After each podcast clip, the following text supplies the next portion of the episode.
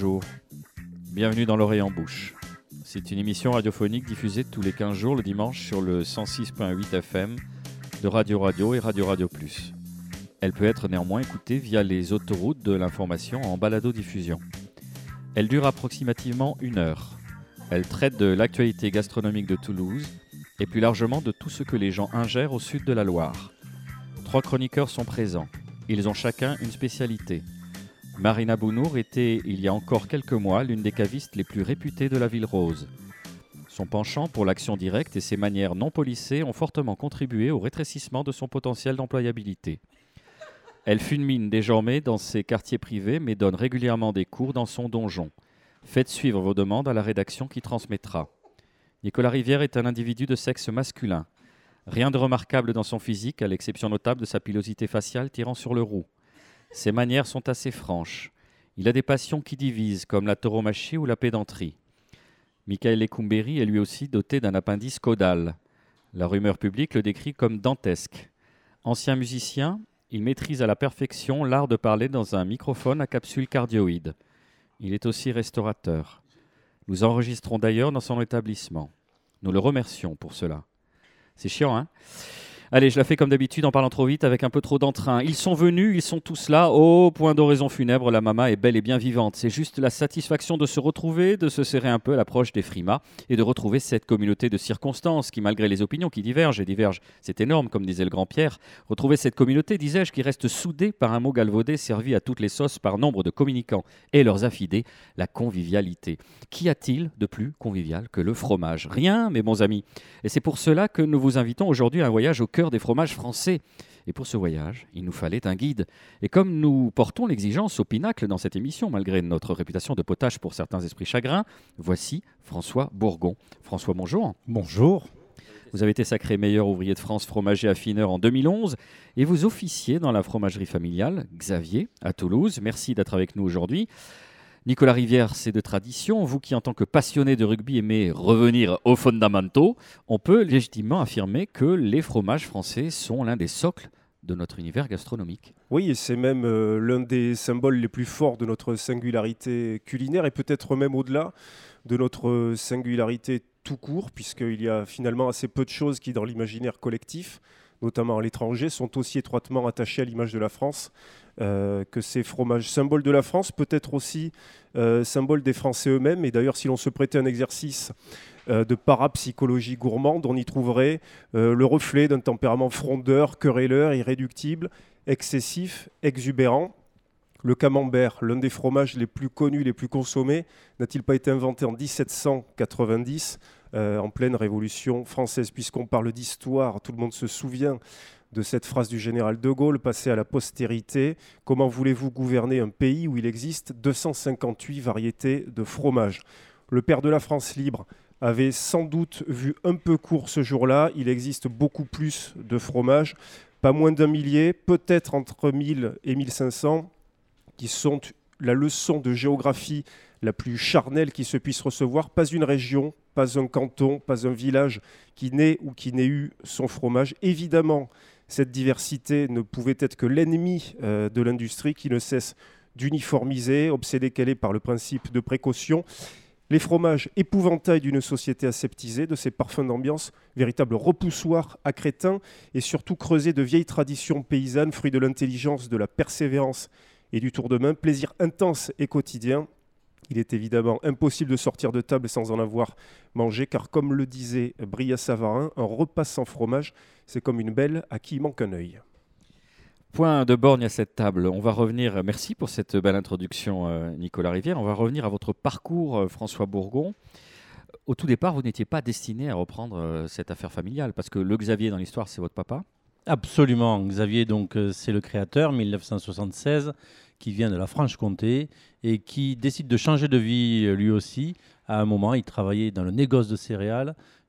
Aujourd'hui, on sait à peu près ce que ça veut dire. On affame des populations en faisant du négoce euh, de céréales. C'est juste quelque chose d'atroce. Donc, il l'a compris, il change de vie et il se, rapproche quelque part des paysans euh, de la Franche-Comté en voulant valoriser leur savoir-faire. Il monte une fromagerie. Il y a un certain euh, don quichotisme qui dans votre famille, puisque votre père était dans le négoce, vous aussi vous avez commencé dans un autre type de négoce. Aujourd'hui, on va y venir plus tard dans cette émission, on verra comment la citadelle fromagère est assiégée par les grands groupes, notamment dont le nom commence par L et se termine par S. je, sens qu'on va déjà on, va, attaquer dans le dur. Ah oui, oui, oui. mais euh, non, justement, donc euh, il, il, quitte tout, il change, il monte une fromagerie. Mais vous, au départ, euh, vous dites non, on va des rétro satanas. Moi, je suis libre, je vais aller faire. Ben, je, je, commence pour. on est une famille nombreuse, il faut commencer par ça. On est cinq enfants. Et ben, chacun prend sa route et moi je prends la mienne. J'aime voyager, j'aime l'international et je fais une école de commerce international à Paris. Et j'ai une sœur qui se dédie au fromage et qui fait une, école de fromage, une école de fromagerie. Donc moi, je fais euh, mon parcours, je crée ma société, je change, je passe dans le médical. Donc je suis à un moment responsable Amérique du Sud dans le médical. Je change pour aller chez Hewlett Packard, responsable des pays du Nord sur une ligne de produits. Euh, je finis avec un poste plutôt très très bien puisque je gère une équipe de vente sur tous les, tous les pays du Nord. Et euh, un jour, mon père appelle en disant euh, ben, Je vends la fromagerie, puisque ma sœur avait décidé de changer de vie aussi. Donc, elle part de la fromagerie, il se retrouve tout seul, et euh, logiquement, il vend. Et donc, j'ai eu un mois pour décider de ce que je voulais faire, et donc, vous connaissez la suite. Qu'est-ce qui vous a décidé à, abandonner cette carrière de cadre supérieur pour vous lancer dans la carrière fromagère? Le, choix est assez simple. Un, c'est un choix familial, c'est un choix de vie, mais c'est surtout un choix lié au produit. Euh, vendre des ordinateurs ou animer des réseaux de vente sur des ordinateurs dont le cycle de vie euh, change tous les trois mois, donc c'est quatre cycles de vie par an, ça n'a aucun sens. On ne vend que de la techno, on ne fait, on ne fait qu'optimiser un cycle de coût et un cycle de profit, ça n'a aucun sens. Donc ça, je l'ai à peu près compris. La seule intérêt que j'avais dans cette entreprise, c'était de pouvoir m'expatrier. Donc j'étais en train de chercher un job sur San Diego ou sur Sydney. Euh, et là, c'est arrivé. Sera Toulouse. Donc c'était, euh, ben, euh, chérie, qu'est-ce que tu penses de, revenir à Toulouse? Donc le retour est, assez délicat. J'aime pas cette idée de retour. Ça a été le plus dur pour moi. Par contre, revenir dans le fromage. c'est quelque chose qui était super. Le fromage, j'ai tout le temps tendance à dire, j'ai fait le bon choix parce que vous mettez un morceau de fromage, du pain et du vin sur la table, ça a été dit au début, c'est simple, vous n'avez que des copains. C'est un métier qui est juste génial et euh, qui m'ouvre, qui me permet de faire à peu près tout ce que je veux. C'est ça le plus important. François Bourgon, pourquoi est-ce qu'on aime le fromage? 20% euh, de la population n'aime pas le fromage. 80% l'aiment. Euh, éteindre votre radio euh, ou cliquer sur stop dans votre podcast. Il, y a quelque chose de, très symbolique et de, très originel dans le fromage, puisque le fromage, c'est le lait, et le lait, c'est le premier aliment que tous les mammifères mangent en venant au monde. Euh, et donc, il y a un lien qui est très fort avec la mer et un lien qui est très fort avec l'origine. C'est pour ça qu'on a des rejets comme ça qui sont inexpliqués, que la science n'explique pas sur le fait qu'il y a des gens qui n'aiment pas le goût du lait. Après, pourquoi on aime le fromage en France? Parce que je pense que c'est très culturel. Euh, je reviens un peu à ce qui a été dit en introduction, j'ai adoré, mais euh, ce n'est pas forcément la singularité de la France. Le fromage, c'est euh, fabriqué partout dans le monde, au même niveau qu'est planté la vigne. Donc c'est un produit qui est international, qui est certes très français, on a cette image-là, parce qu'on a la chance d'avoir quatre climats en France, mais c'est un produit qui unit les hommes aussi de façon transversale, parce qu'il est fabriqué partout dans le monde, aussi bien au Japon, en Amérique du Sud, qu'en euh, Suisse. Étant donné le fait que notre émission euh, propose un voyage euh, au cœur des fromages français, on va se focaliser sur la France et on va essayer d'être, grâce à vous, un peu didactique. Est-ce qu'on peut expliquer quels sont les différents types de fromages, à partir de quel lait et pourquoi euh, vous recommandez sans doute euh, des fromages au lait cru? Ça fait beaucoup de questions. Hein. Quel type euh, déjà de pâte? Vous avez trois minutes. on va commencer par, par les grandes familles de fromages. Alors, la France a effectivement cette image-là de, pays du fromage parce que on a les trois grands animaux qui, fabriquent, qui produisent le lait. On a de la vache, on a de la chèvre, on a de la brebis. Et à Toulouse, on a de la chance puisqu'on est la région la plus diversifiée en termes de production, puisqu'on est le bassin de la brebis, avec Roquefort, bien sûr. Avec... La plus vieille appellation d'origine C'est la première, 1928, il me semble, et, euh, ou, 25, euh, bref. Et on a tous les Pyrénées, avec les, les, Basques, bien sûr, où euh, se, se consolide vraiment euh, la, grande, la majeure partie de la population de brebis. Mais aussi, on a de la chèvre. Dans, tout autour de Toulouse, on a des chèvres. On en a dans les Pyrénées aussi. Et bien sûr, on a de la vache. Donc, euh, cette région est extraordinaire parce qu'on a les trois animaux et on a des climats très différents puisqu'on a à la fois de la mer, on a de la montagne et on a des vallées. Donc, on a tous les ingrédients pour avoir la diversité des familles et euh, des, euh, des textures de tous les fromages qui existent. On Est-ce qu'on peut parler rapidement des différents types de pâtes molles, pressées, cuites, non cuites, persillées, les croûtes fleuries, histoire de donner à nos, nos auditeurs quelques, Alors, quelques indices et quelques. Bien sûr. euh, le, la- le fromage se, di- se divise en sept grandes familles. On peut même aller jusqu'à 8. Donc, elles sont classées, je vais essayer d'être rapide, par les pâtes molles à croûte naturelle, c'est tout ce qui est les chèvres. Les croûtes lavées, époisses, Munster, donc où au lieu de laisser pousser un champignon, on lave les fromages. On a des pâtes pressées non cuites. Et là, on est sur Saint-Nectaire, on est sur euh, euh, toutes les tomes de brebis des Pyrénées, les reblochons aussi. On a les pâtes pressées cuites. Là, il y en a très peu. C'est Comté, c'est Beaufort et Mental. On a euh, les bleus. On a les pâtes molles à croûte fleurie, du camembert bien sûr. On va avoir, qu'est-ce que j'ai oublié? Les, les produits frais. Et les derniers, ce serait éventuellement tout ce qui est pâte filée, mozzarella notamment. J'ai dû en oublier une au passage, mais vous allez me corriger. Oui, Alors, je, Nicolas. vais quand même pas me permettre de corriger un meilleur ouvrier de France. Peut-être pour mieux comprendre les différentes catégories, revenir sur euh, le caillage et l'égouttage. Ah. Alors là, il va falloir prendre un peu plus de, de 30 secondes. en fait, le, On presse de, questions, hein, François Bourgon, excusez-nous, mais on a un expert sous la main. Le, le fromage, c'est d'abord euh, un partage, c'est d'abord un plaisir, mais effectivement, il y a énormément de technologie derrière. Il semble, quand on regarde un fromage, on pense que c'est très simple. On prend du lait et on le laisse cailler, on l'égoutte et ça fait un fromage. En fait, c'est 10 000 ans d'évolution, de technologie qui ont abouti à ces familles. Et euh, ce qui compte le plus dans un fromage, c'est la quantité d'eau qu'il y a à l'intérieur. Ce qui va déterminer la longévité du fromage et donc sa capacité à être affiné, c'est l'eau qu'il y a dedans. Donc pour, euh, simplifier, on a deux grandes euh, technologies fromagères, technologie lactique et technologie présure. La lactique, c'est la technologie la plus classique, c'est la, la plus naturelle. On va dire c'est l'équivalent d'un vin nature. Vous prenez du lait, il a naturellement une flore lactique dedans, un lait cru bien sûr, hein, euh, et il va cailler naturellement. C'est l'origine du fromage. Vous prenez du lait, vous le laissez dans une casserole, dans une calebasse, il va na- naturellement cailler. Ce caillé, vous l'égouttez, vous le mettez dans un moule et vous avez l'équivalent de ce qu'on pourrait dire un fromage de chèvre. Donc lactique frais.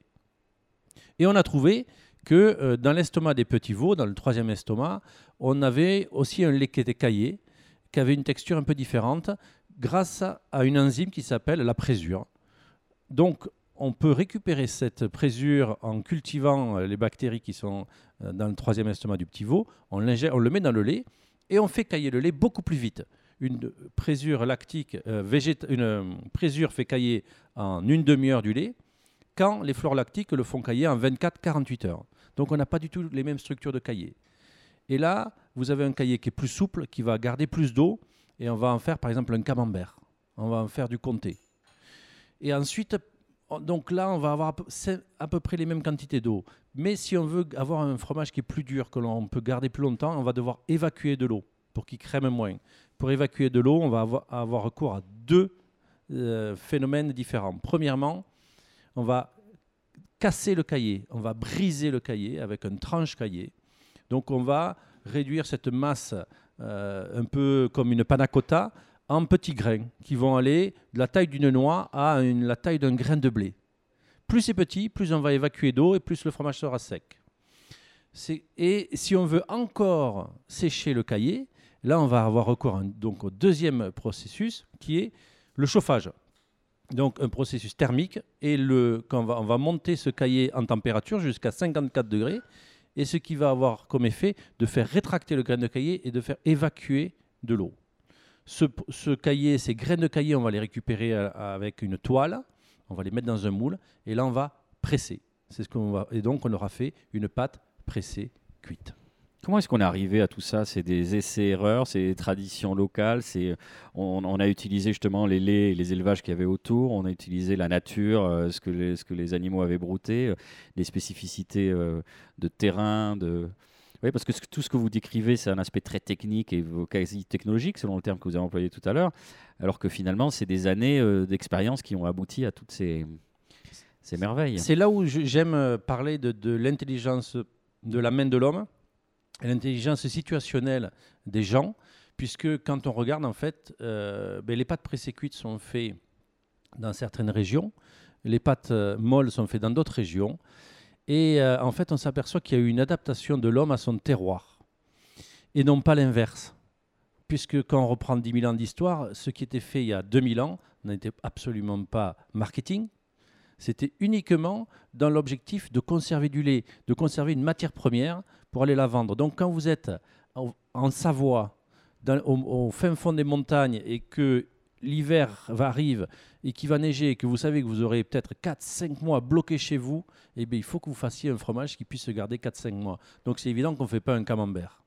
Donc on a fait évoluer la techno euh, pour faire une, pâte qui soit de plus en plus sèche, qui puisse se garder.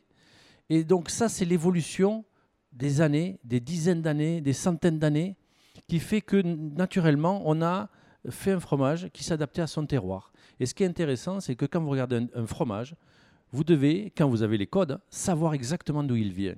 C'est pas pour rien qu'on fait des camemberts à côté de Paris, qu'on fait des cantales en Auvergne, des comtés en Franche-Comté, qui est la région la plus froide de France, et ainsi de suite.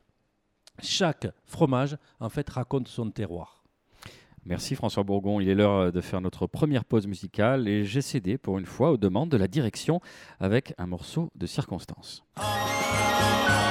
Du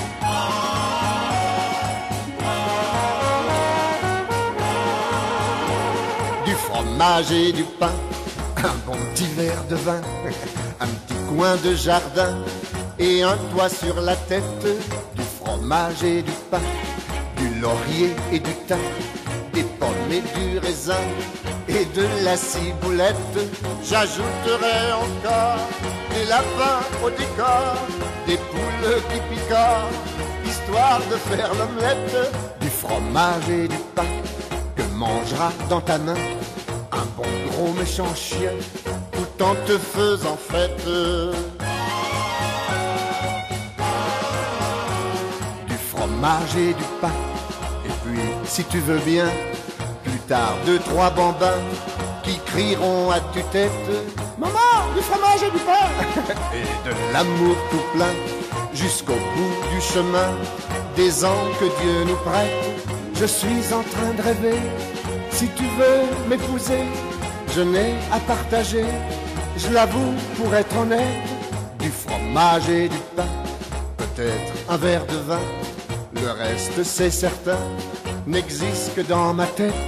Mais si tu ne crains pas de bâtir avec moi tout ce qui fera nos joies et nos peines, peut-être le chien dans le jardin, la maison, les bambins, tout sera vrai demain et ce sera la fête.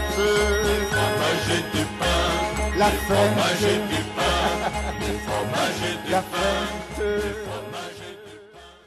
Vous êtes bien sur Radio Radio pour l'émission gourmande L'oreille en bouche où l'on vous invite au voyage au cœur des fromages français avec notre invité François Bourgon de la fromagerie Xavier. Pour accompagner le fromage, il existe plusieurs écoles, on l'a vu dans sa simplicité nue, accompagné de pain comme dans la chanson de Bourville, voire encore plus traditionnellement marié avec du vin. Alors Marina, c'est le moment de votre carnet de vigne. Quels sont subjectivement, bien sûr, les accords vin-fromage les plus réussis?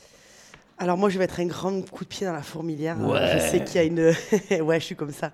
Euh, il y a une tradition en France, il y a un dicton qui dit toujours, euh, euh, avec un bon camembert bien affiné, il faut le gros rouge qui tâche. Bon, ben voilà, raté. parce qu'en fait, c'est pas du tout ce qui marche le mieux. La revanche du blanc. ouais, alors en fait, voilà, c'est que très sincèrement, 80-90% des fromages, François m'arrêtera si je dis une bêtise, mais vont, vont principalement avec les vins blancs. Pourquoi? Parce qu'il y a beaucoup d'acide lactique présent dans le fromage, puisque c'est quand même fait à, peu près à base quasiment que de lait, normalement. Et du coup, le tanin présent dans les vins rouges, surtout les vins rouges très puissants, sont pas hyper copain avec l'acide lactique. Et donc, du coup, quand vous allez mettre un camembert qui va être assez affiné, assez poussé, qui va avoir quand même une acidité qui va être, enfin, qui va avoir beaucoup de goût, avec une légère amertume, du coup, ça va développer l'amertume du vin et du fromage si vous mettez un rouge très puissant. Comme euh, François le soulignait, c'est qu'effectivement la nature est bien faite, on a réussi à s'adapter effectivement euh, à la région euh, dans laquelle on fait les fromages. Et pour le vin, c'est un petit peu pareil avec le fromage, c'est-à-dire que, mettons, vous prenez la vallée de la Loire où il y a énormément de fromage fait à base de lait de chèvre, il y a beaucoup plus de blancs produits dans la vallée de la Loire que de rouge. Donc forcément, les blancs qui vont aller enfin, les fromages de chèvre vont bien aller avec les blancs qui sont fabriqués dans la vallée de la Loire.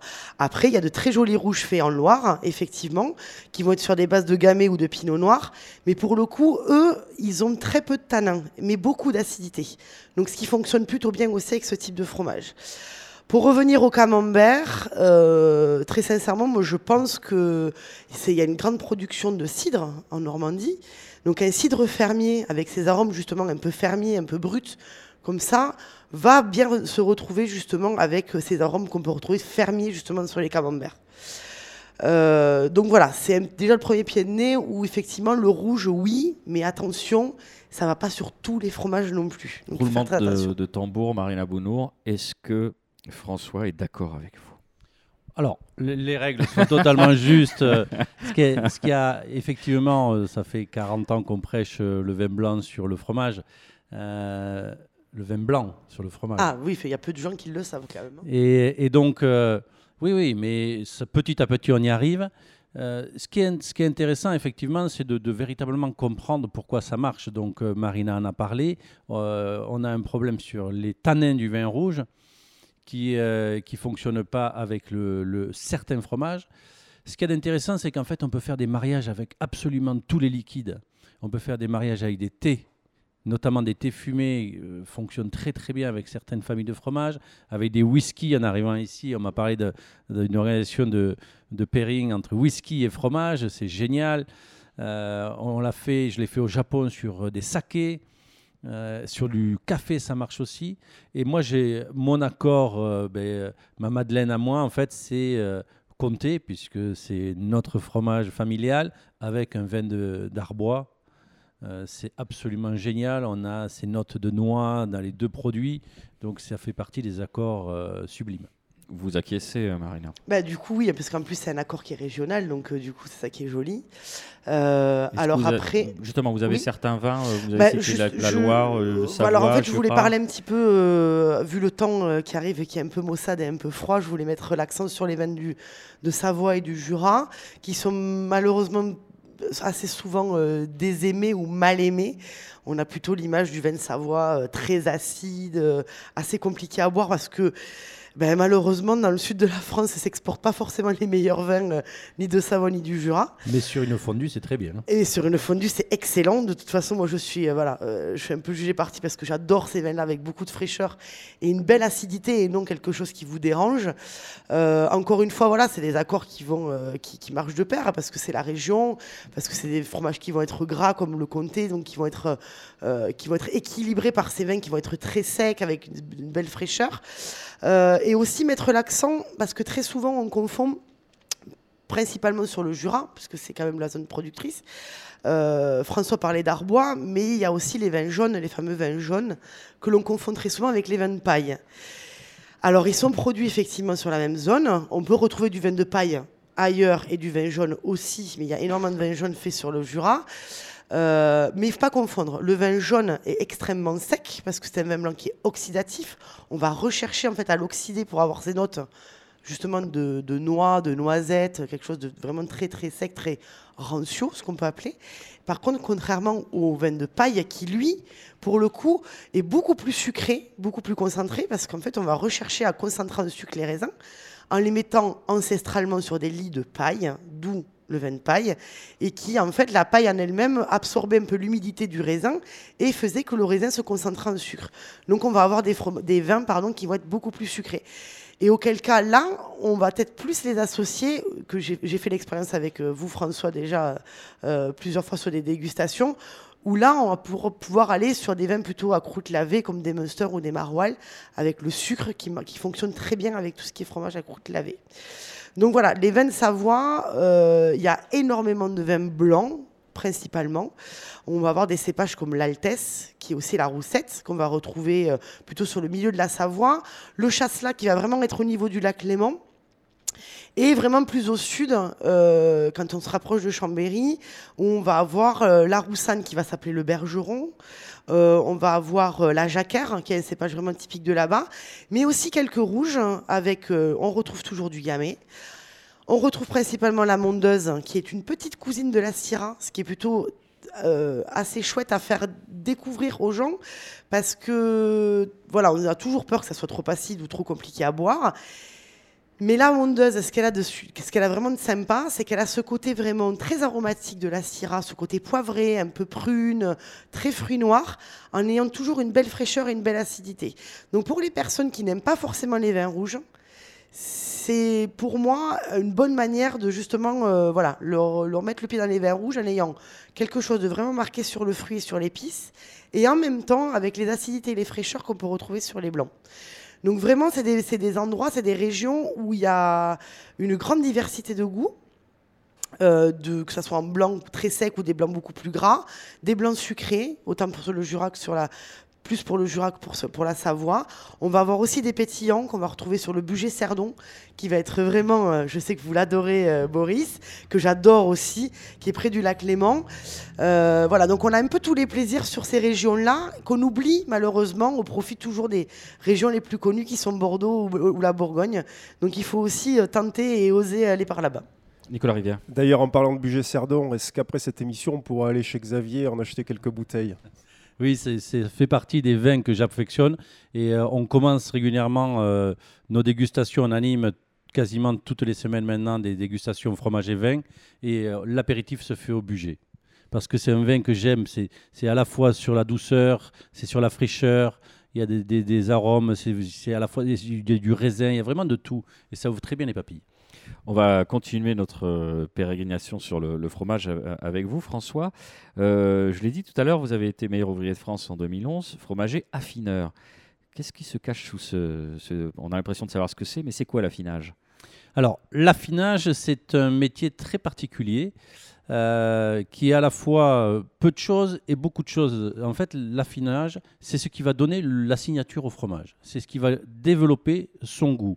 Et euh, je m'amuse à dire qu'en fait, chaque affineur a son goût, parce que chaque affineur a ses propres caves, son propre écosystème, que je, que je comparerais peut-être à un aquarium. quand vous rentrez dans une cave, il y a des conditions qui sont spécifiques de température, bien sûr, de ventilation et de niveau d'humidité. Mais ça, ça détermine un, micro, euh, un microsystème où il y a des bactéries, il y a des champignons qui vont être en mouvement et qui vont aller peupler les fromages et qui vont euh, développer, se développer sur les fromages. Donc nous, on est là pour servir le fromage et faire développer la croûte du fromage. Le métier de l'affineur, c'est de développer la croûte du fromage. Et c'est la croûte du fromage qui donne le goût au fromage. C'est là où c'est très intéressant. Un fromage qui n'a pas de croûte, qui est très jeune, va avoir le goût de son lait. Donc c'est intéressant sur certains fromages. Quand on prend un fromage de chèvre frais, des fois, ben, on veut qu'il ait le goût du lait. Quand vous prenez un comté de deux ans et demi, trois ans, ben, c'est le métier de l'affineur qui va lui donner véritablement son goût. Donc entre un chèvre et un comté, le métier est très différent. le, le, comté, vous récupérez les meules à, quel âge? Alors pour être très très clair, euh, aujourd'hui, nous ce que l'on fait dans nos caves à Toulouse, c'est uniquement des affinages courts sur des petites pièces qui vont aller jusqu'à 500 grammes, 1 kg, si on fait un vrai travail sur les 5 hectares qu'on garde 10 semaines en cave. Mais un comté, on le récupère à maturité. Aujourd'hui, affiner un comté, pour moi, dans une cave qui n'est pas de comté, c'est une connerie. Parce que c'est des affinages tellement longs que si on dérive de 1% au début, eh bien, au bout d'un an, le comté, il n'a plus le même goût et, il a perdu sa signature. Donc, moi, j'ai des gens qui font ça, qui ne font que ça, chez qui je fais des réservations, et je suis servi magnifiquement. Donc, mon métier d'affineur, c'est quoi? C'est acheter des fromages les plus jeunes possibles, les petits. Je vais d'abord. Le premier, le geste, c'est les tourner. Parce que comme il y a beaucoup d'eau dans un fromage, si on ne le tourne pas, ben, l'eau s'accumule en bas et va euh, donner une la, la, humide. Donc ça, c'est pas bon. Donc on les tourne pour équilibrer l'eau, mais aussi pour équilibrer les micro-organismes. Champignons, pour les, euh, les, croûtes naturelles, mais aussi les bactéries en croûte lavée. Donc les croûtes lavées, on va les relaver. Donc on va les tourner, on va les laver. Éventuellement, on va calmer les champignons en les caressant à la main ou avec un torchon. Et ensuite, tout ce qui est les vieux Cantal, les vieux fromages qui peuvent être des Pyrénées et ainsi de suite, on va les brosser pour évacuer les acariens. C'est le troisième type de micro-organismes. On a les champignons, on a les bactéries et on a des acariens qui mangent le fromage. Donc on va traiter ces trois micro-organismes pour les faire vieillir au mieux de leur forme. Marina. Vous parlez de laver. Peut-être que ça serait peut-être euh, intéressant de savoir avec quoi vous les lavez. Enfin, avec quel type de d'aliments ou autres, euh, vous lavez les fromages, euh, vous et, en France Marina, je vais quand même pas vous donner tous mes secrets. Peut-être pas vous, mais donner en règle générale, mettons, en fait, on a, pour les époisses, ce genre de choses, avec quoi elles sont lavées. Ce qu'il y a de bien, depuis qu'on est sorti des, des, AOP, on peut laver comme on veut, avec ce que l'on veut, parce que dans les fromages d'appellation, il y a des euh, processus, il y a des soins qui sont obligatoires ou certains qu'on ne peut pas faire. Par exemple, on ne peut pas laver euh, un maroilles à la bière sur l'appellation. Du moment où on n'est plus dans l'appellation, je peux m'amuser à laver un maroilles à la bière. Mes, mes raclettes sont frottées au vin blanc. Et, euh, donc, je vais changer mes, mon lavage, mes produits de lavage en fonction des fromages. Et bien souvent, je vais retrouver l'alcool de la zone. C'est une petite bombe que vous nous avez euh, lâchée au passage. L'AOP, vous avez décidé de vous en affranchir? Expliquez-nous ça. Ah, alors ça, c'est un, vieux combat maintenant, mais ça fait déjà presque un an que j'ai décidé de le faire. Oui, euh, je trouve que l'AOP, en tant que tel, l'outil tel qu'il a été défini en 1914, est un super outil. C'est un bien public à l'usage de la communauté. Malheureusement, et ça a été créé pour le vin d'abord, hein, les AOP. C'est arrivé dans le fromage après. Mais euh, j'en suis sorti pour une raison très simple, elle est politique. Euh, on constate aujourd'hui que l'AOP n'est plus un label, mais une marque industrielle. Certaines AOP sont détenues à 100% par des industriels. Donc, en quoi c'est un bien public à l'usage de la communauté? On est sur de la marque qui est détenue par un industriel. Et sur la France entière, 80% des productions d'AOP sont industrielles en lait pasteurisé. Donc ce n'est plus du tout ni qualitatif, ni pour le bien public. Donc ça ne m'intéresse plus. Je ne suis pas là pour faire la promotion des industriels. Ni qualitatif, ni représentatif euh, parfois des régions. quoi. On a le scandale aujourd'hui sur le camembert. Le camembert, comme ça a été dit au début, va être pasteurisé. La pasteurisation, c'est l'annulation pure et simple et complète de tout ce qui fait le côté vivant et territorial d'un fromage. Oui, donc on, vous conseillez de toute façon, dans l'absolu, du lait cru, jamais euh, thermisé, jamais pasteurisé. Alors, il y, a deux raisons pour ça. Euh, un, qualité organoleptique. Qualité organoleptique, quand vous pasteurisez un, un, lait, vous tuez tout ce qui est vivant. Donc, il faut réimplanter de façon artificielle tout ce qui est agent de goût, agent de texture. Un lait qui est pasteurisé, il est non fromageable. Il a perdu toutes ses qualités de fromageabilité. C'est comme si vous pasteurisiez un raisin. Il ne peut plus faire du, vin. Ben, c'est comme obligé, au départ. On est obligé de réimplanter chimiquement certains agents. Donc, c'est plus du lait. Ça devrait même plus être du fromage.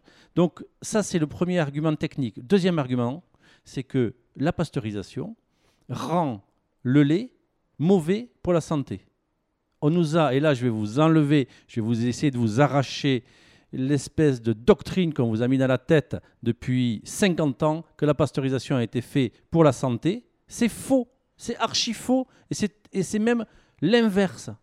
La pasteurisation rend le lait mauvais, à tel point que les problèmes d'intolérance au lactose viennent de là. On le sait, il y a des traités de 1910 avant la guerre par des Allemands qui disent si vous êtes intolérant au lait, reprenez du lait cru et vous serez plus intolérant. On le sait depuis plus de 100 ans. Michael. Et votre combat alors le, des, fromagers, pourquoi on essaye pas de changer les choses, euh, de l'interdire ça, Pourquoi les camemberts vont devenir absolument les pasteuriser Pourquoi on n'arrive pas euh, Est-ce qu'ils euh, soient tous au lait cru? Ben, C'est David contre Goliath, surtout. c'est les intérêts des industriels. Justement, David contre Goliath, c'est bien. On est dans la politique pure, là, attention. Oui. Et dans des, des intérêts financiers énormissimes on a en France la chance ou la malchance, ça dépend de quel côté on se place, d'avoir bientôt le premier acteur mondial dans l'agroalimentaire. Donc, c'est des gens qui ont un pouvoir de, de, pression énorme. Et du moment où ils mettent dans la tête des, décideurs politiques que la pasteurisation, c'est pour la santé. Donc aujourd'hui, dans les EHPAD, on interdit le lait, cru, parce que pour les vieux, c'est pas bien. Mais pareil, dans les maternelles, pour les enfants, c'est pas bien. Donc on est en train de standardiser des goûts des enfants sur du lait pasteurisé, plutôt que de, de les stimuler leur défense immunitaire, ce que fait le lait cru. Il y a donc un combat. Il y a un combat qui pour moi est fondamental.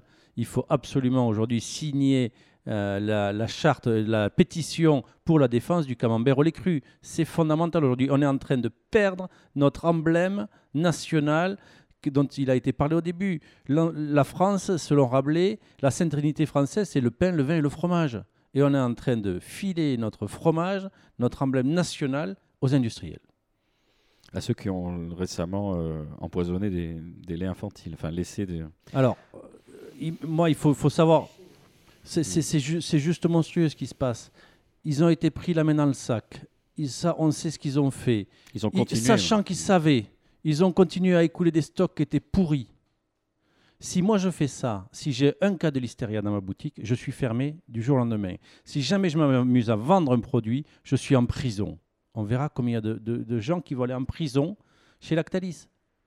Ça fait des années qu'on est au courant, rien ne se passe. Est-ce qu'un des, des, euh, auditeurs sait qu'en août dernier, il y a eu un cas de listeria en France qui a fait 50 personnes à l'hôpital, 9 morts en Europe Est-ce qu'on en a parlé?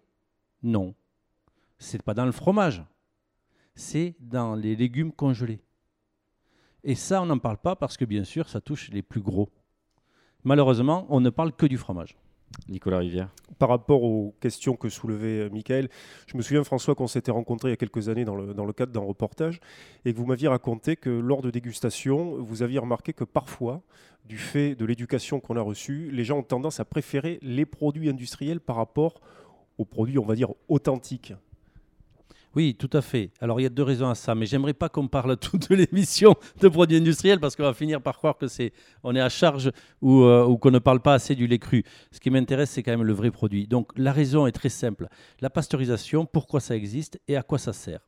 Un, euh, à quoi ça sert pour répondre à votre question? La pasteurisation va caraméliser les sucres du lait, les lactoses du lait. Donc on va avoir des, des fromages qui sont beaucoup plus doux. On va perdre les amertumes du lait de vache. On va et on va, du, moment où en plus on met les agents de goût qu'on veut, standardiser un goût et sur quelque chose de très doux, plutôt sucré. Et le sucre, c'est quelque chose d'addictif qui nous qui plaît à quasiment tout le monde, alors que l'amertume déplaît à certaines personnes.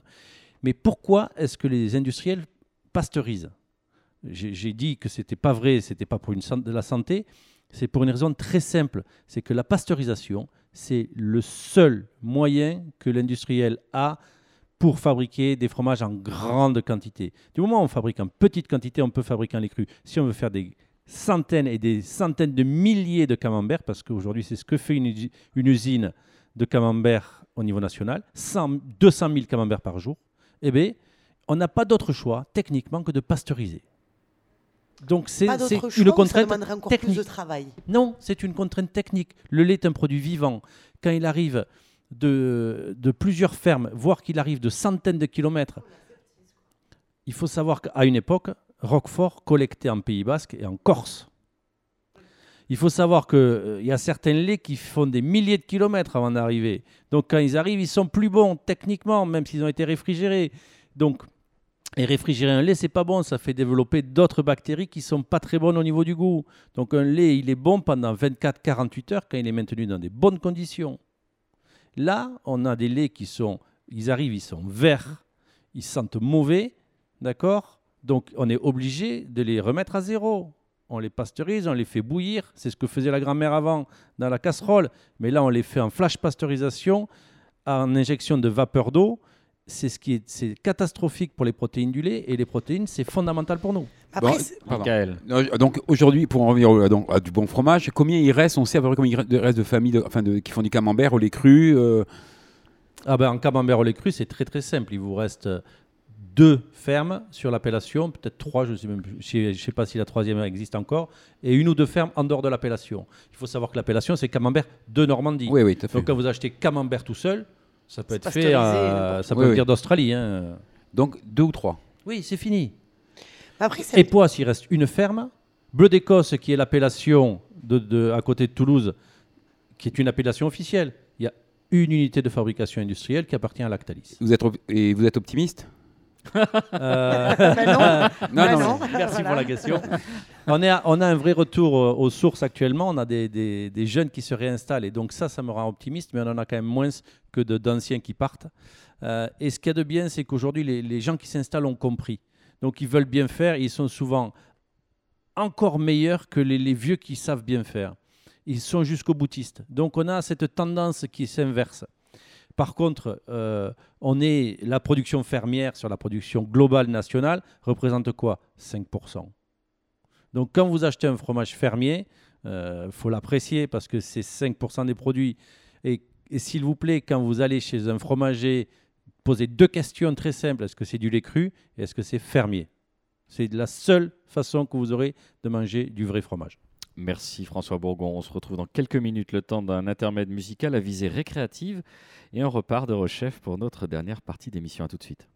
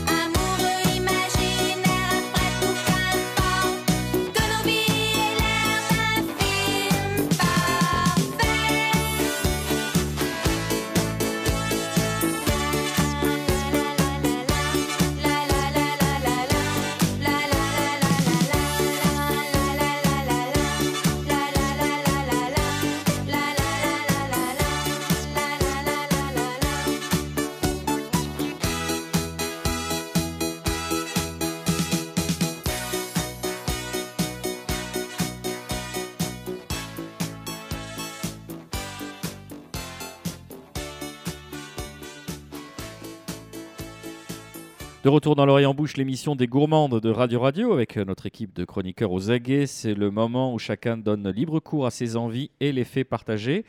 C'est Marina qui commence. D'accord, bonjour.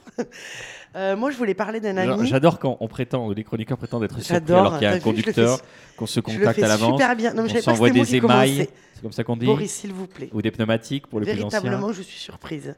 Euh, moi Je suis surprise.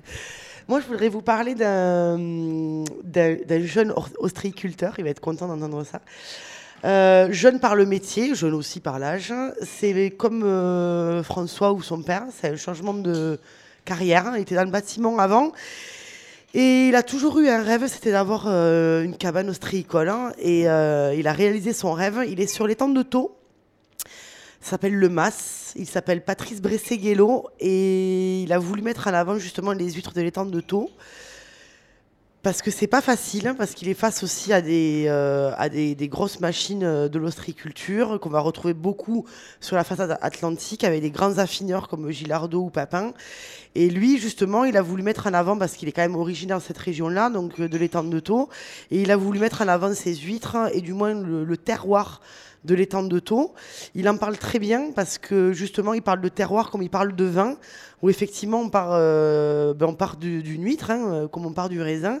Mais voilà, euh, selon l'affinage, l'élevage de ces huîtres, on va avoir des goûts différents. Donc c'est un grand amoureux de son étang. il, est vraiment, il, il, veut vraiment mettre en valeur son produit. Il fait des choses très jolies. Il fait aussi quelques coquillages comme euh, des, euh, des, moules ou des coques. Euh, il est sur un milieu qui est assez particulier parce que c'est des huîtres qui vont être très iodées et on en revient encore à ce qu'on disait tout à l'heure où dès que les choses ont un peu plus de goût, sont un peu plus marquées, c'est plus difficile. C'est des huîtres qui sont un peu moins consensuelles que les fines de clair ou ce genre de produit.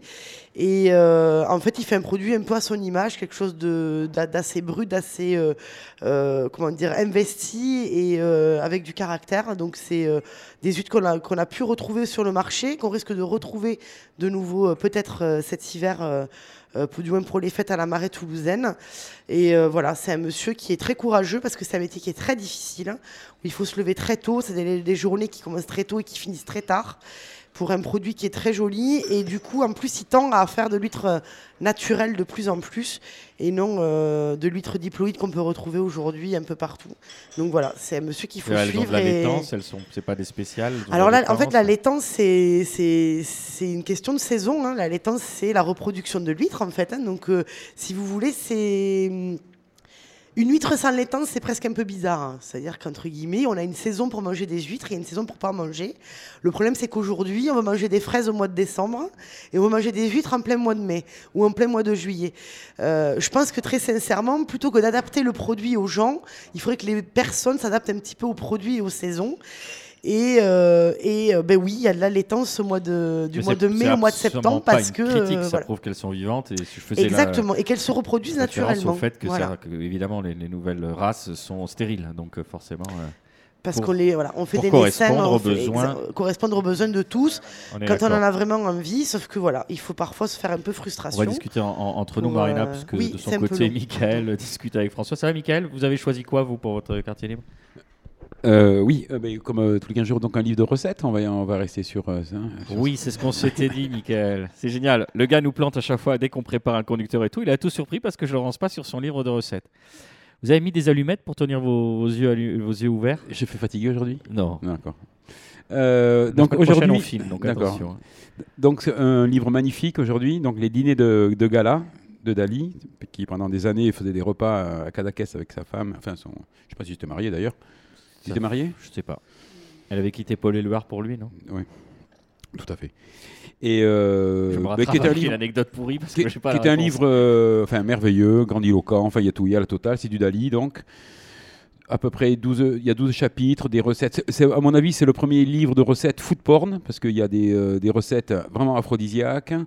Euh, qui faisait pour, ça, pour, pour Gala. Il y a une très belle iconographie. D'abord, il y a des dessins de Dali. Il y a des dessins de Dali, puis il y a des photos. Ce, grain particulier qui nous fait plonger dans les années 60-70. Oui, mais même c'est même très Pierre et Gilles avant, avant Pierre et Gilles, quoi. Oui. Pierre et Gilles avant Pierre photos. Ouais, parce donc... très construit. Il y a certaines ressemblent à des natures mortes, comme les tableaux des, des Exactement. Il y a de tout. Euh, hollandais. Il y a un homard qui est planté avec une brosse à dents, on se demande pourquoi. Il y a. Euh, non, voilà, plein de. C'est pas anecdotique parce que Michael, vous nous avez dit que ces recettes, on peut les faire. Ah oui, tout à fait. Il y a des. Euh... J'en ai fait une à midi d'ailleurs, pour ceux qui étaient venus, qui était un œuf. Euh... Bon, j'ai un peu changé parce qu'il euh... il fait un œuf, donc on va expliquer la recette. Il appelle ça l'œuf d'oie. Donc on fait, on fait cuire un œuf dur. On enlève la coquille, on le coupe en deux dans la longueur, on enlève le jaune, on le mélange avec des rillettes d'oie on remet à l'intérieur ce mélange œuf, rillettes d'oie, ça va compacter, ça, va, ça va coller, et ensuite on panne farine, œuf, chapelure, chapelure on choisit ce qu'on veut comme chapelure, et à la, et à la friteuse quoi. Et c'est démoniaque. Enfin moi je trouve ça très très bon. À midi j'ai fait différent, j'ai fait, fait un œuf mollet que j'ai pané ensuite quoi. Parce que vous avez dit la rillette d'oie ce sera peut-être un peu too much. Non, non non. Il n'y en avait pas. J'en avais pas. J'en avais pas. comme, dit Picasso, hein, quand il y a de bleu, on met du rouge. On met du rouge. Merci. Donc euh, voilà, donc c'est un livre magnifique qu'on peut même offrir. C'est euh, c'est splendide. Je ne sais pas si vous le connaissiez vous. Euh, donc à peu près 160 recettes. C'est La Serre, La Tour d'Argent, Maxime. C'est des cuisiniers de là qui ont, qui ont travaillé avec lui. Donc c'est tout. C'est un régal. C'est un Exactement. Et ça donne envie de le lire. Je le regarde là, il tournait les pages. Je non, non, c'est voilà, un beau livre de chez ta chaîne. Exactement. C'est entre 35 et 50 euros. Parfait. Voilà. Merci, Mickaël. François, on vous prend au débeauté. Euh, est-ce que vous avez envie de nous faire partager un coup de cœur récent? Alors, euh, des coups de cœur, j'en ai euh, beaucoup, mais je réfléchissais effectivement. J'ai envie de vous parler de mon dernier voyage massif de la Vanoise. Je suis parti en Savoie rejoindre un cercle de fromagers affineurs, des copains qui viennent d'un peu partout en France, et on se rejoint deux fois par an dans des endroits différents de France. Et là, on était du côté de Grenoble et j'en ai profité pour monter à Termignon. On est euh, à 2000 mètres d'altitude. C'est absolument magique. On est vers la frontière italienne. Et là-bas, ils ont un fromage emblématique euh, qui est un bleu non bleu. C'est un fromage qui est fait uniquement l'été, en alpage, c'est-à-dire au-dessus de 2000 mètres, quand les vaches sont euh, en pleine liberté, souvent traites à la main et il reste 4-5 producteurs qui euh, refont ce, fromage de façon euh, ancestrale. C'est-à-dire que c'est fait dans des moules en bois, c'est goûté sur des planches en bois, c'est dans des caves naturelles. C'est un équivalent de, Cantal en termes de, fabrication, c'est-à-dire qu'on fait un premier fromage le, premier jour, une tome, et on va la rebroyer avec le cahier du lendemain. Donc c'est un mélange de deux cahiers de deux jours différents qui donne une pâte un peu aérée, qui va garder toujours de la fraîcheur, de, l'acidité. Et quand l'affineur ou le fromager a envie, il, va percer ces pièces pour laisser rentrer de l'oxygène, ce qui va faire bleuir les pâtes. Donc c'est un bleu qui est non ensemencé, naturel, ce qui va lui conférer, un, une panoplie organoleptique absolument unique, une diversité de goûts euh, qui est euh, juste magnifique. Quand vous le dégustez, pour vous donner un ordre d'idée, la première bouche, c'est de la fraîcheur. On est sur de l'acide. ça vous réveille. Euh, on est dans le lait, dans euh, la prairie, dans l'herbe. Et ensuite vient le bleu. Mais le bleu, il n'est pas uniforme. Des fois, il y a des pièces qui sont toutes bleues, d'autres qui sont toutes blanches. Il y a des parties du fromage qui vont être bleues, d'autres rouges. Et on va rentrer dans ce côté un peu piquant du bleu et on finit à l'étable on finit avec l'animal, sur, le foin, sur l'odeur de la vache. Et, chaque fois, c'est un voyage qui est différent. Et ça, c'est absolument magique. Donc, c'est, euh, j'ai rencontré les Bantins. Euh, c'est une famille géniale. J'ai vu les trois générations. Et je me souviendrai toujours d'avoir croisé le père en voiture, qui lui partait de la ferme. Et moi, j'arrivais. Donc, bien sûr, il s'arrête. Et bonjour. Et qu'est-ce que vous venez faire? Je dis Je cherche Monsieur Bantin. Et bon, et lequel? Donc, euh, je me présente. Il dit Ah bon, je suis le père. Et on est resté là à discuter une demi-heure sur comment il faisait avant, comment, comment il voyait un peu l'évolution du fromage, des alpages. Ça a été une, sûrement une, rencontre unique que j'aurais plu, puisque c'est des, des, gens qui ont euh, passé 75 ans. Et le fils qui est à fond. Euh, la famille était là-haut, il y avait les enfants qui profitaient des vacances. On a passé euh, deux heures à visiter les caves à parler fromage. Je suis redescendu après à Termignon voir leur cave d'affinage. Ils sont en train d'investir dans des, magnifiques outils. Donc ils sont entre la tradition en alpage et la modernité dans le village. Euh, c'est vraiment un produit qui reflète ce que j'ai envie de défendre, à la fois la tradition et la modernité. Et c'est ce produit, donc on était en off pendant la musique, donc je vous parlais que j'ai goûté il y a quelques jours au restaurant Le Fana la Bagnous. le bleu de Termignon, oui, voilà. le bleu de Termignon, c'est ça dont j'avais oublié le nom. Et je confirme, vous l'avez absolument euh, décrit de façon magnifique, surtout les trois étapes euh, dans la dégustation. On va terminer avec les pérégrinations gourmandes et livresques de Nicolas Rivière.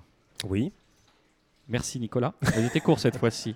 C'est ma blague favorite. Oui, je voulais vous parler de Jean-Paul Kaufmann, qui est écrivain, qui est un ancien journaliste, qui a notamment travaillé au Matin de Paris à l'événement du jeudi. Euh, son nom est surtout connu en France parce qu'il a fait partie avec Marcel Carton, Marcel Fontaine et Michel Seurat des otages qui avaient été détenus au Liban dans les années 80. Euh, et à son retour de captivité, euh, Jean-Paul Kaufmann s'était installé dans les Landes. Il s'était attelé à l'écriture d'un ouvrage sur le vignoble bordelais qu'il chérit. Et euh, cet ouvrage s'intitule Voyage à Bordeaux, initialement paru en 1989, puis réédité euh, aux éditions des Équateurs en 2011 et enfin en folio ces derniers mois. Alors au fil de ce voyage à Bordeaux, Jean-Paul Kaufmann se promène notamment dans les côtes de Bourg, côtes de Blaye, dans le Médoc, à Saint-Émilion, Pomerol, les Graves Sauternes, etc. Et en 2011, dans une version augmentée de son ouvrage, il a ajouté un chapitre intitulé Bordeaux-Bourgogne, tentative d'autocritique. Vous savez que les vignobles bordelais et bourguignons sont les plus complexes qui puissent exister. À Bordeaux, parce qu'on a un classement de 1855 dans le Médoc avec premier cru, deuxième cru, troisième cru, cinquième cru, etc. Les crus bourgeois sur la rive droite. Et puis en Bourgogne, vous avez une complexité qui est énormissime avec ce qui s'appelle les climats et qui est souvent très peu connue, puisqu'en fait les climats ne recouvrent pas la notion météorologique du terme, euh, mais euh, des parcelles qui sont associées euh, à des terroirs. L'intérêt de cet ouvrage de Jean-Paul Kaufmann, au-delà d'être un ouvrage personnel, intime, c'est qu'il est extrêmement accessible pour qui voudrait découvrir un petit peu Bordeaux et la Bourgogne, et notamment dans cette dichotomie qu'il y a entre les deux, entre Bordeaux le vignoble bordelais, qui était un, vin en fait qui a été inventé par des commerçants en quelque sorte, qui est un vin qui a voyagé parce que Bordeaux est évidemment une ville portuaire, et la Bourgogne où les vins ont été inventés par les moines. Et donc cette perspective culturelle, historique et charnelle que donne Jean-Paul Kaufmann euh, fait de cet ouvrage, à mon avis, un livre qui devrait trouver sa place dans la bibliothèque de tous les amateurs de vin, et bien sûr au-delà. C'est comme d'habitude, ça donne envie. C'était tout Absolument. Ah non, non, on en veut un peu plus.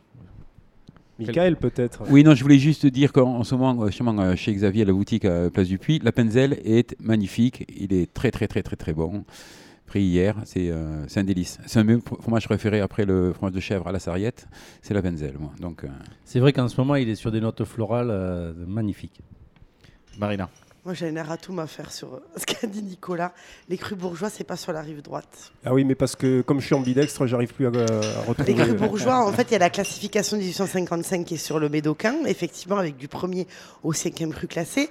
Le cru bourgeois, depuis une quinzaine d'années, est devenu euh, une classification qui est payante donc avec une demande, en fait, vous vous inscrivez et après vous êtes ou pas dans les crus bourgeois, mais elle est que sur la rive gauche. Et en fait, la seule, classification qui puisse exister sur la rive droite, c'est la classification des vins de Saint-Émilion, avec les Saint-Émilion euh, classiques, Saint-Émilion Grand Cru, Grand Cru classé et Saint-Émilion Grand Cru classé A et B. Voilà. Mais les crus bourgeois sont principalement, enfin, ne sont que sur la rive gauche. Euh, oui, il arrive de Toulouse. Il arrive de Toulouse. Donc mais justement. On prend main gauche, on prend main droite. Il arrive de Paris, eh pardon. oui, non, s'il arrive de Paris, ça peut changer. Mais là, pour le coup, de Toulouse. Euh, Mes amis, en vérité, je vous le dis, il nous faut laisser l'antenne. Merci.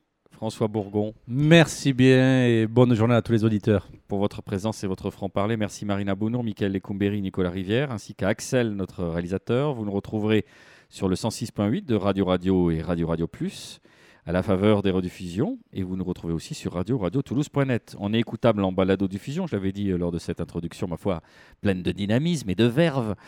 Ne me regardez pas comme ça, Michael Lecumberi. Retrouvez-nous sur iTunes, SoundCloud, Mixcloud, Spotify. Vous tapotez l'oreille en bouche dans le champ de retraite. De retraite dans le champ de retraite, il est temps d'y aller. J'ai l'EHPAD qui m'attend le champ de recherche. Notre traditionnelle citation ne va pas déroger à la règle du bon goût, puisque j'en appelle au man de Jean-Loup Chifflet. Tant que l'on n'est pas un fromage, l'âge ne compte pas. Allez, rendez-vous dans 15 jours, chères auditrices.